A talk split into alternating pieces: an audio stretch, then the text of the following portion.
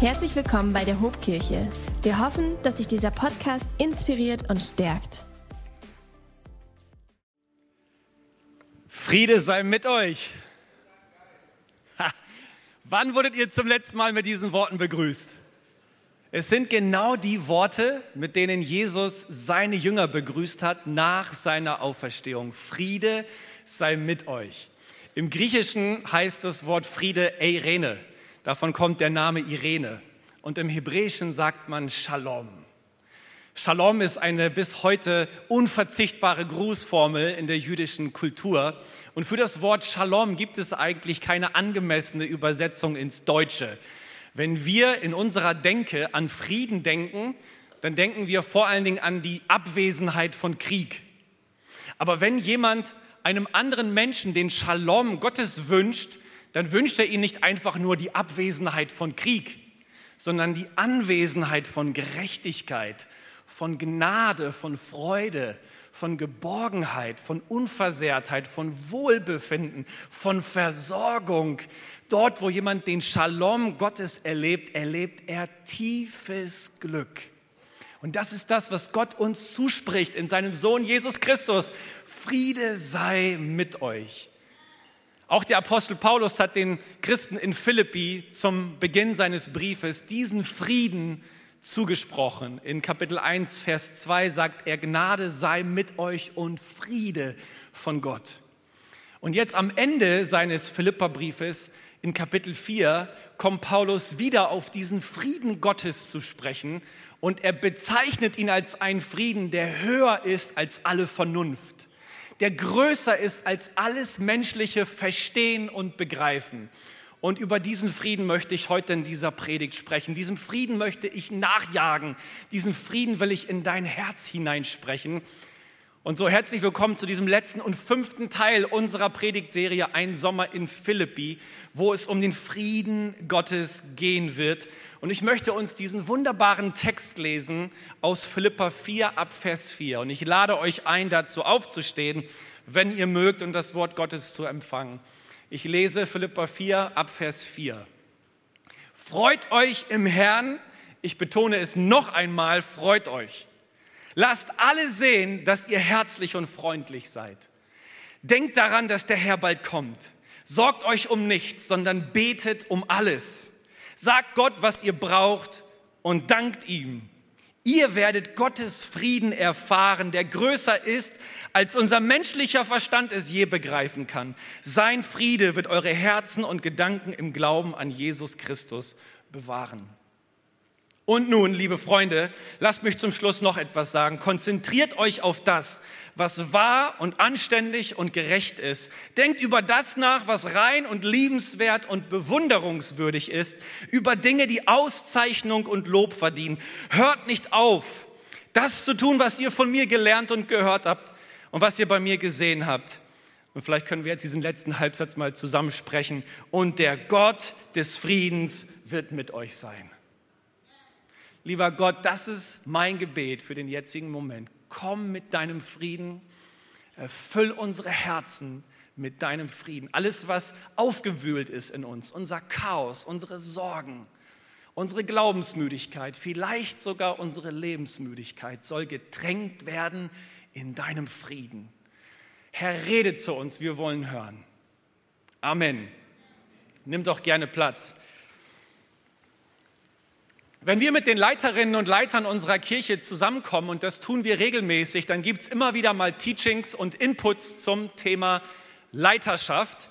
Und vor einiger Zeit hat unser Pastor in Ausbildung, Joel Dannert, ein erstklassiges Teaching darüber gehalten, wie wir uns als Leiter gut organisieren können in unserer Zeit, in unserer Kraft, wie wir präventiv mit unserer Gesundheit so umgehen können, dass wir nicht im Burnout landen. Und um uns wach zu rütteln, ist er mit etwas Ironie eingestiegen in seinen Leiterimpuls und er hat uns eine kleine Anleitung für den schnellsten Weg in den Burnout aufgezeigt. Und die möchte ich jetzt mal mit euch teilen. Und bitte, jetzt lasst euch auf ein bisschen Ironie ein, um das wirklich zu verstehen, was ihr jetzt hört. Die schnellste, der schnellste Weg in den Burnout läuft folgendermaßen. Erstens, lebe ein Leben, in dem es keine Grenzen gibt. Think big, sagt man ja neudeutsch. Denke groß, hab Visionen und jage ihnen nach. Bloß keine Pausen. Pausen sind was für Schwächlinge. Sowas wie gesunde Ernährung, ausreichend Schlaf oder Bewegung, das brauchst du nicht. Immer einfach Vollgas. Die Grenzen und die Regeln, die für andere scheinbar gelten, haben für dich keine Bedeutung. Zweitens, lass andere bestimmen, wie du deine Zeit verbringst. Reagiere sofort auf jede E-Mail, auf jede SMS, auf jede WhatsApp. Schau direkt drauf und sag Ja zu allen Anfragen und sorg dafür, dass du bitte der Helfer und der Retter in der Not bist für andere. Drittens, ignoriere dein Energielevel. Du hast 24 Stunden am Tag zur Verfügung und die solltest du auch komplett ausnutzen, völlig egal zu welchen Tageszeiten du wirklich kreativ und produktiv bist, weil du arbeitest ja sowieso den ganzen Tag durch. Also schreib keine To-Do-Listen, setz keine Prioritäten, einfach immer Vollgas. Viertens, verbringe viel Zeit, so viel Zeit wie möglich mit den falschen Leuten. Lass bitte Familie und Freunde links liegen beschäftige dich mit den Menschen, die dich so richtig runterziehen, dann ist die Abwärtsspirale nicht weit weg. Und fünftens, gib niemals die Position des CEO auf, die Position des Chief Everything Officer. Delegiere bloß keine Aufgaben. Bau kein Team auf, vertraue keinem Menschen, halte alle Zügel in deiner Hand, denn du weißt, wie es geht. Und wenn du es dann geschafft hast, dich davon zu überzeugen, dass ohne dich gar nichts mehr läuft, dann läufst auch du bald nicht mehr. Herzlichen Glückwunsch und herzlich willkommen im Burnout. Okay, jetzt schalten wir diese Ironie mal wieder aus. Mal ganz ehrlich, Hand aufs Herz. Wenn wir heute in unsere Gesellschaft hineinschauen, kann es sein, dass viele, viele Menschen heutzutage ein Leben leben, das mental erschöpft und krank macht? Ich habe mir den aktuellen Gesundheitsreport angeschaut von der DAK Gesundheit. Das ist die älteste gesetzliche Krankenkasse in Deutschland. Die veröffentlicht jedes Jahr ihren Gesundheitsreport und der geht zurück auf zweieinhalb Millionen Berufstätige. Da werden unterschiedliche Statistiken entfaltet. Und welche Überraschung, daraus geht einmal mehr hervor, dass im Jahr 2022 wir mal wieder einen Höchststand an Arbeitsausfällen erreicht haben. Und insbesondere der Blick auf die psychischen Erkrankungen ist beängstigend, denn die Fallzahlen und die Ausfalltage steigen und steigen und steigen. Hier auf der Grafik seht ihr, dass im Jahr 2022 im Vergleich zum Jahr 2012 die Ausfalltage aufgrund psychischer Erkrankungen um 48 Prozent gestiegen sind. Und würde man diese Statistik 20 Jahre nach hinten rechnen, dann würden wir auf den Trichter kommen, dass diese Ausfalltage schon um weit über 200 Prozent gestiegen sind. Hinter den psychischen Erkrankungen stehen solche Dinge wie chronische Erschöpfung, Angst- und Belastungsstörungen, Burnout und Depression. Und ich habe gelesen, dass der DAK-Vorstandsvorsitzende Andreas Storm Folgendes dazu gesagt hat. Der neue Höchststand bei den psychischen Erkrankungen ist besorgniserregend weil zunehmend auch junge Erwachsene betroffen sind. Stressreiche Phasen haben für sie das Risiko erhöht, etwa an einer Depression zu erkranken. Und vor diesem Hintergrund, und all das ist uns ja nicht wirklich neu, ne? also wer heutzutage mit wachen Augen auf die Welt schaut, der nimmt das genauso wahr. Aber vor diesem Hintergrund will ich jetzt mal den Paulus-Text aus Philippa 4 hier reinbringen, denn was wir gelesen haben in Philippa 4, 4 bis 9, das liest sich wie eine Anleitung gegen mentale Erschöpfung. Es liest sich wie eine Strategie, im Herzen stark, frisch, vital zu bleiben. Und natürlich hat Paulus keine Ahnung gehabt von der Moderne, in der wir heute unterwegs sind. Paulus hat von solchen Dingen wie Burnout und Depression noch nie was gehört. Aber selbstverständlich kennt er die Herausforderung, im Herzen stark zu bleiben, während die Welt wackelt, während dich alles runterziehen möchte. Paulus wurde gehasst, verfolgt, gesteinigt, ins Gefängnis geworfen. Er kannte es, unterwegs zu sein in schwierigen Lebensum Lebensumständen, aber scheinbar hat er einen Weg gefunden, sein Herz im Frieden Gottes so zu verankern, dass er innerlich stark geblieben ist. Und hier möchte ich von ihm lernen. Lass uns mal reingehen in den Bibeltext. Philippa 4, Vers 4. Freut euch im Herrn, ich betone es noch einmal, freut euch. Wir haben ja im Laufe der letzten Wochen so einige anspruchsvolle Merkverse zusammen auswendig gelernt. Mein Merkvers heute ist Philippa 4, Vers 4. Den wirst du drauf haben am Ende der Predigt. Freut euch im Herrn, ich betone es noch einmal, freut euch. Das ist vielleicht der Kernvers des gesamten Philippa-Briefes, denn wir haben festgestellt, der Philippa-Brief ist der Brief der Freude. Obwohl Paulus im Gefängnis hockt, während er den Brief schreibt, schreibt er über die Freude immer und immer wieder. Und das ist hier der erste Baustein für seine Strategie gegen mentale Erschöpfung. Echte Freude beginnt im Herzen. Wir haben jetzt im Juli als Familie drei Wochen Urlaub gehabt und haben uns dazu entschieden, in Deutschland zu bleiben. Und am Ende unserer Urlaubszeit kam meine kleine Tochter Theresa eines Morgens in unser Schlafzimmer gelaufen, hat sich auf mich raufgeworfen, wir haben ein bisschen gekuschelt, aus dem Fenster rausgeschaut und ich habe zu ihr gesagt, ach Tessie, schon wieder regnet es. So, so schade. Und wie sie so ist, sagte sie zu mir, ach Papi, ich liebe den Sommerregen. Der gibt unseren Pflanzen im Garten so viel Wasser und der füllt unseren Pool immer wieder neu auf. Hat sie wirklich gesagt. Und ich dachte so bei mir, wie kann das sein? Der Tag ist gerade mal zwei Minuten alt. Ich habe schon wieder eine negative Perspektive, weil ich das Außen, mein Innen bestimmen lasse. Und meine siebenjährige Tochter macht mir vor, wie es geht.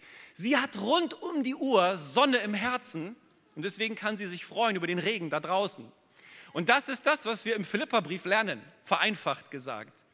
Trotz schwieriger Lebensumstände können wir verankert sein in der Freude Gottes. Und der Schlüssel zu dieser Freude liegt für mich in dieser Formulierung im Herrn. Freut euch im Herrn.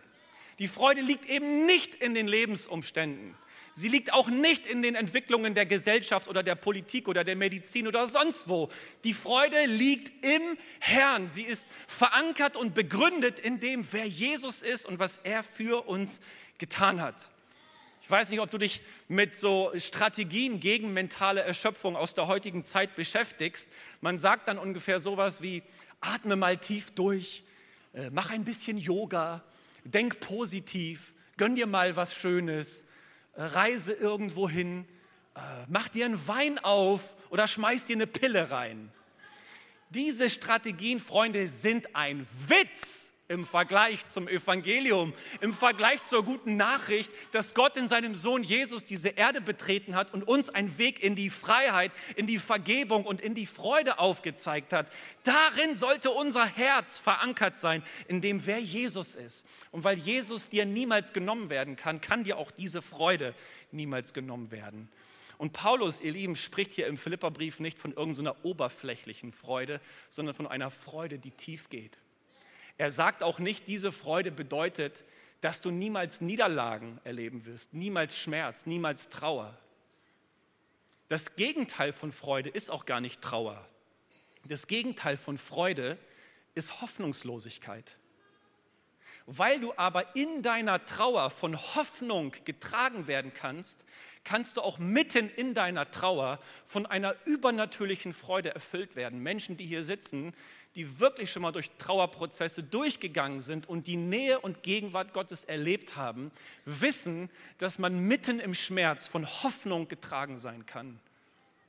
Wenn Gott kommt, wenn seine Gegenwart kommt, wenn seine Nähe kommt, wenn seine Wahrheiten kommen und wir unser Herz, was schmerzt und was zerbrochen ist, in ihm verankern.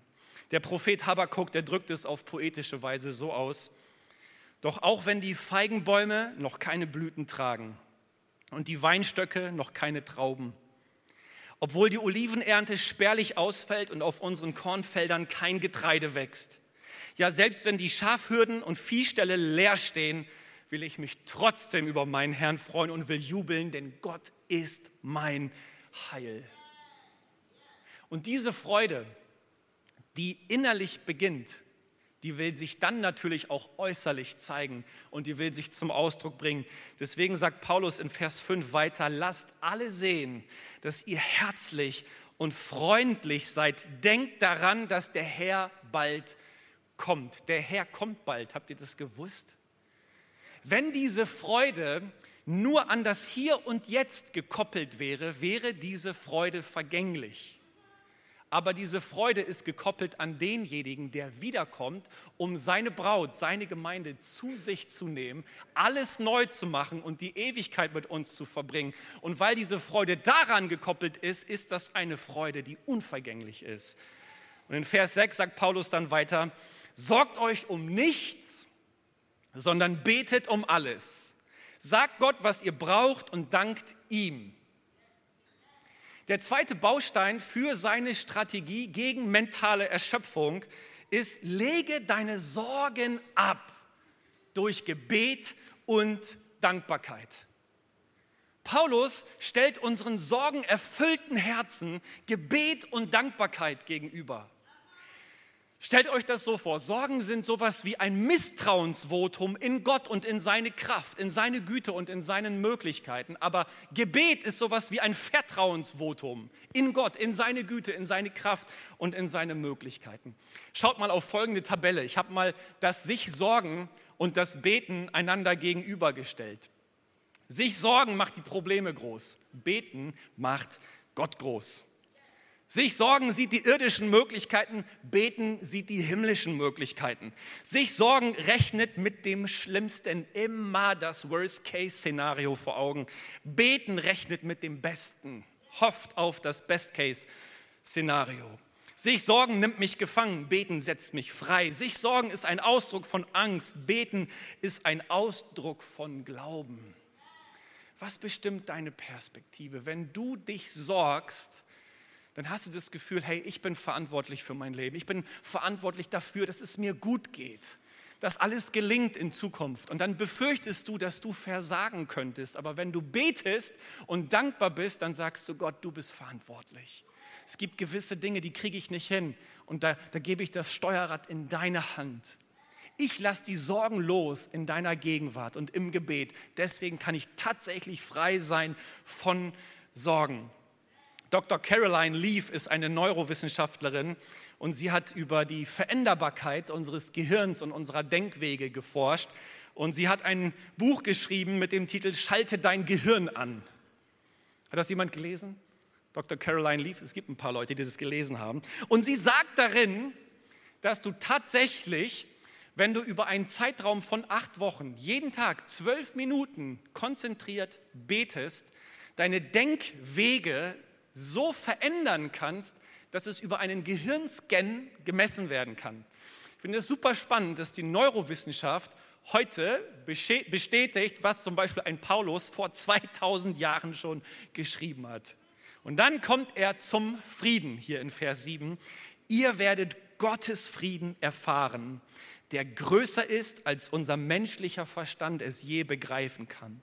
Sein Friede wird eure Herzen und Gedanken im Glauben an Jesus Christus bewahren.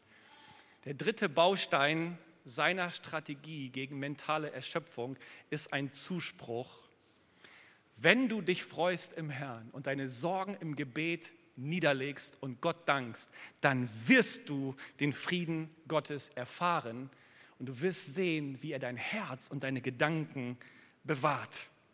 Und diesen Frieden, Ihr Lieben, den empfangen wir dann, wenn wir die Erhörung unserer Gebete nicht krampfhaft in unserer eigenen Hand behalten, sondern wenn wir die Erhörung unserer Gebete Gott überlassen und sagen, Gott, du weißt es besser.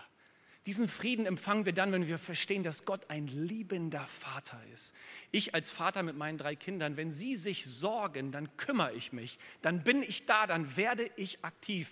Vielleicht gebe ich meinen Kids nicht immer das, was sie sich wünschen und handle nicht immer sofort, wie sie es wollen, aber ich kümmere mich und ich werde aktiv. Und Gott im Himmel, ich glaube, ist sehr, sehr ähnlich. Wenn er deine Sorgen sieht, und du zu ihm rennst und dich ihm anvertraust, er wird sich kümmern. Er wird sich sorgen auf seine Art und Weise. Er weiß es gut. Er weiß es besser als du. Er sieht dein Gestern, dein Heute und dein Morgen und er wird und will dich segnen. Es ist, als würde Paulus uns hier in Philippa 4 sowas wie eine Formel mitgeben zum Frieden Gottes und die lautet Freude minus Sorgen plus Gebet mal Dankbarkeit gleich Frieden. Ihr Lieben, dieser Friede, der ist nicht menschlich zu begreifen. Es gibt keinen Wissenschaftszweig dieser Welt, der diesen Frieden ernsthaft erforschen könnte. Es ist ein Friede, der von Gott kommt und den will ich dir zusprechen. Gerade dann, wenn du hier in den Reihen sitzt und du, du kommst aus einer mentalen Erschöpfung, stehst vielleicht kurz vorm Burnout oder erholst dich gerade von einem Burnout. Ich will dir sagen, es ist möglich, in einer Welt wie heute ein starkes Herz zu behalten und sein Inneres im Frieden Gottes zu verankern. Und als wäre das alles nicht schon genial genug, hat Paulus jetzt noch ein finales Wort für uns, bevor er seinen Philipperbrief zum Abschluss bringt. Er ist noch nicht ganz fertig. In Vers 8 sagt er dann, und nun, liebe Freunde, lasst mich zum Schluss noch etwas sagen. Konzentriert euch auf das, was wahr und anständig und gerecht ist. Denkt über das nach, was rein und liebenswert und bewunderungswürdig ist, über Dinge, die Auszeichnung und Lob verdienen. Und in Vers 9, hört nicht auf, das zu tun, was ihr von mir gelernt und gehört habt und was ihr bei mir gesehen habt. Und der Gott des Friedens wird mit euch sein. Hier nennt er noch einen vierten Baustein für seine Strategie gegen mentale Erschöpfung. Fokus auf das Gute. Was Paulus hier vor 2000 Jahren formuliert hat, ist so unfassbar relevant für unsere heutige Zeit. Konzentriert euch auf das, was wahr und anständig und gerecht ist. Ich weiß nicht, wie du es wahrnimmst. Ich nehme das so wahr. Heutzutage in unserer Informationsgesellschaft kämpft alles und jeder um deine Aufmerksamkeit. Und deine Aufmerksamkeit soll auf Dinge gelenkt werden, die alles sind, aber nicht wahr, nicht anständig und nicht gerecht. Manchmal habe ich das Gefühl, das Geschäft großer Teile unserer Medienindustrie besteht darin, das Unwahre zu berichten, dich auf das Unheilige zu fokussieren, das Ungerechte aufzudecken und über das Böse und Hässliche dieser Welt zu berichten. Wie aber willst du die Schönheit des gottgeschenkten Lebens entdecken? Wie willst du Freude und Friede Gottes entdecken, wenn dein Herz zugemüllt ist mit dem Bösen und Hässlichen dieser Welt? Was für eine Challenge für uns heutzutage. Und hinzu kommt ja, dass wir einen ganz, ganz rauen Umgangston haben und eine Sprache, die von Hass erfüllt ist. Keine Ahnung, ob nur ich das so wahrnehme, aber ich habe manchmal das Gefühl, wir sind gesellschaftlich nicht fähig, wertschätzend miteinander zu sprechen dem anderen so zu begegnen, dass wir seine Würde achten, seine Meinung respektieren, dass wir fair und sachlich miteinander sprechen. Wenn ich gerade auf Social Media gucke, da herrscht eine Hate Speech, die seinesgleichen sucht. Cybermobbing, digitale Gewalt, wo wir hinschauen. Ich habe zwei Söhne, die mitten in der Pubertät sind und ich sehe hier in den ersten Reihen unsere jungen Leute, die ich so sehr liebe und schätze. Und manchmal denke ich, die beste Burnout-Prävention ist, sich endlich mal von Facebook abzumelden, TikTok und Instagram mal endlich zu löschen und sich nicht zuzumüllen jeden Tag mit Meinungen von Leuten, denen du eh nichts bedeutest. Irgendwelche Leute sehen dich, kritisieren dich und beleidigen dich und du füllst dein Herz damit von Leuten, die dich nicht kennen, die keine Aktien darin haben, wie es dir in deinem Herzen geht. Und wenn ich gerade dabei bin, vielleicht solltest du auch an dein Netflix-Abo mal ein Fragezeichen setzen. Denn was da an Sexualisierung und Gewalt auf dich einprasselt, das ist ja teilweise eine Verherrlichung des Hässlichen und des Bösen. Wie willst du ein positives Leben leben, wenn dein Herz erfüllt ist mit Negativität ist euch das zu hart, wenn ich das so sage? Das ist meine Beobachtung. Und ich schaue meine Kids an, ich schaue meine Söhne an und ich frage mich, Herr, wie kann ich dafür sorgen, dass diese Jungs Männer nach dem Herzen Gottes werden? Wie soll ich das hinkriegen im 21. Jahrhundert? Ich, ich bin überfordert. Ich weiß nicht, wie ihr das erlebt. Was Paulus hier schreibt, ist sowas von relevant für uns heutzutage. Konzentriert euch auf das, was wahr ist, was anständig ist, was gerecht ist. Und als wäre das nicht genug, macht er weiter. Denkt über das nach, was rein und liebenswert und bewunderungswürdig ist. Und als wird das auch nicht reichen, sagt er noch über Dinge, die Auszeichnung und Lob verdienen.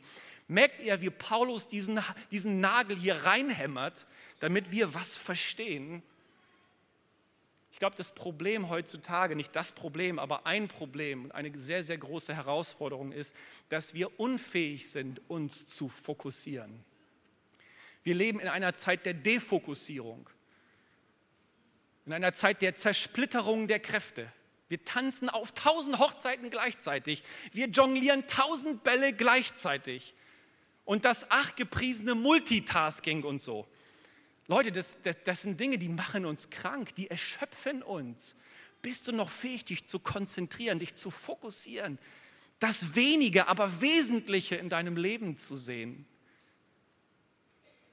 Hey, glaubst du, dass Gott dich gemacht und dass Gott dich gewollt hat? Dann beschäftige dich doch mit deinem Schöpfer, mit den Gedanken, die er über dein Leben hat, mit seinen Plänen für dich. Wenn du bei ihm bist, in seiner Nähe, dann empfängst du Identität. Dann empfängst du Wert, Sinn und Bestimmung. Er hat einen guten Gedanken für dich. Füll dich mit seinen Geboten, mit seinen Wahrheiten, mit seinem Wort. All das wird dich aufrichten und wird dafür sorgen, dass du das Gute fokussierst. Schaut mal, wie das die Psalmisten im Alten Testament zum Ausdruck gebracht haben. In Psalm 77 zum Beispiel. Ständig stehen mir deine Taten vor Augen. Immer wieder muss ich an sie denken. Oder Psalm 119. Ich will über deine Gebote nachdenken und mich an deine Wege halten. Ich will mich an deinen Ordnungen freuen und dein Wort nicht vergessen. Oder Psalm 143, ich erinnere mich an deine großen Taten. Ich mache mir über deine Werke Gedanken. Ich strecke meine Hände nach dir aus. Ich sehne mich nach dir, wie dürres Land nach Regen dürstet. Trifft das auch dein Herz? Gott zu schauen, sein Wort zu suchen, dich zu füllen mit seinen Wahrheiten. Wenn wir uns konzentrieren auf Dinge, die wahr sind, die anständig, gerecht sind, bewunderungswürdig, liebenswert, Dinge, die Auszeichnung und Lob verdienen, dann sind das alles Attribute, die auf wen zutreffen? Auf unseren Gott und auf seinen Sohn Jesus Christus. Wenn wir ihn suchen, wenn wir uns mit ihm beschäftigen, dann verankern wir unser Herz in seinem Frieden. Friede sei mit euch. Shalom. Du bist eingeladen in die Ganzheit und in das Heil, das Gott für dich hat. Erobere deine Aufmerksamkeit zurück. Sei du wieder der Captain deiner Seele. Übernimm die Verantwortung, woran du denkst, womit du dich füllst und verbanne mal den ganzen Müll aus deinem Leben. Ich spreche nicht leichtfertig über Burnout und Depression. Ich habe in dem Gesundheitsreport auch festgestellt, dass die drei Gruppen, die Top drei Gruppen, die von Burnout und Depressionen betroffen sind. Erstens Berufstätige aus dem Gesundheitswesen sind, zweitens Erzieher und drittens Geistliche. Warum? Weil wir uns mit Menschen beschäftigen.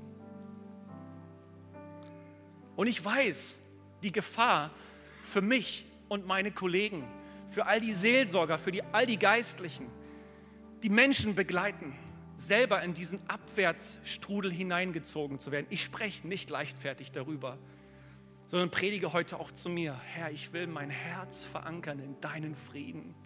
Ich will mental fit bleiben. Ich will geistlich fit sein.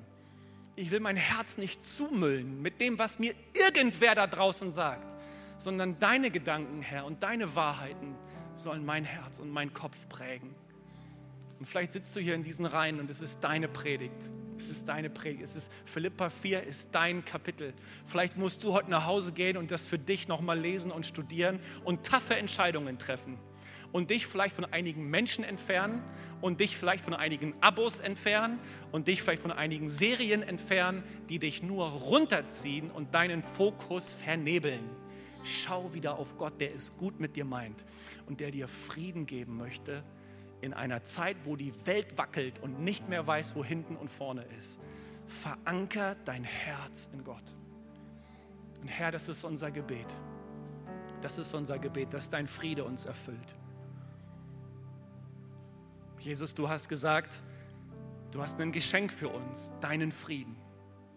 Ein Frieden, der nicht so ist wie der Friede dieser Welt. Dieser Friede, der von dir kommt, das ist etwas Übernatürliches, etwas, was wir nicht begreifen, nicht erforschen können. Und danach strecken wir uns aus, danach sehnen wir uns. Deswegen laden wir dich ein mit deinem Shalom.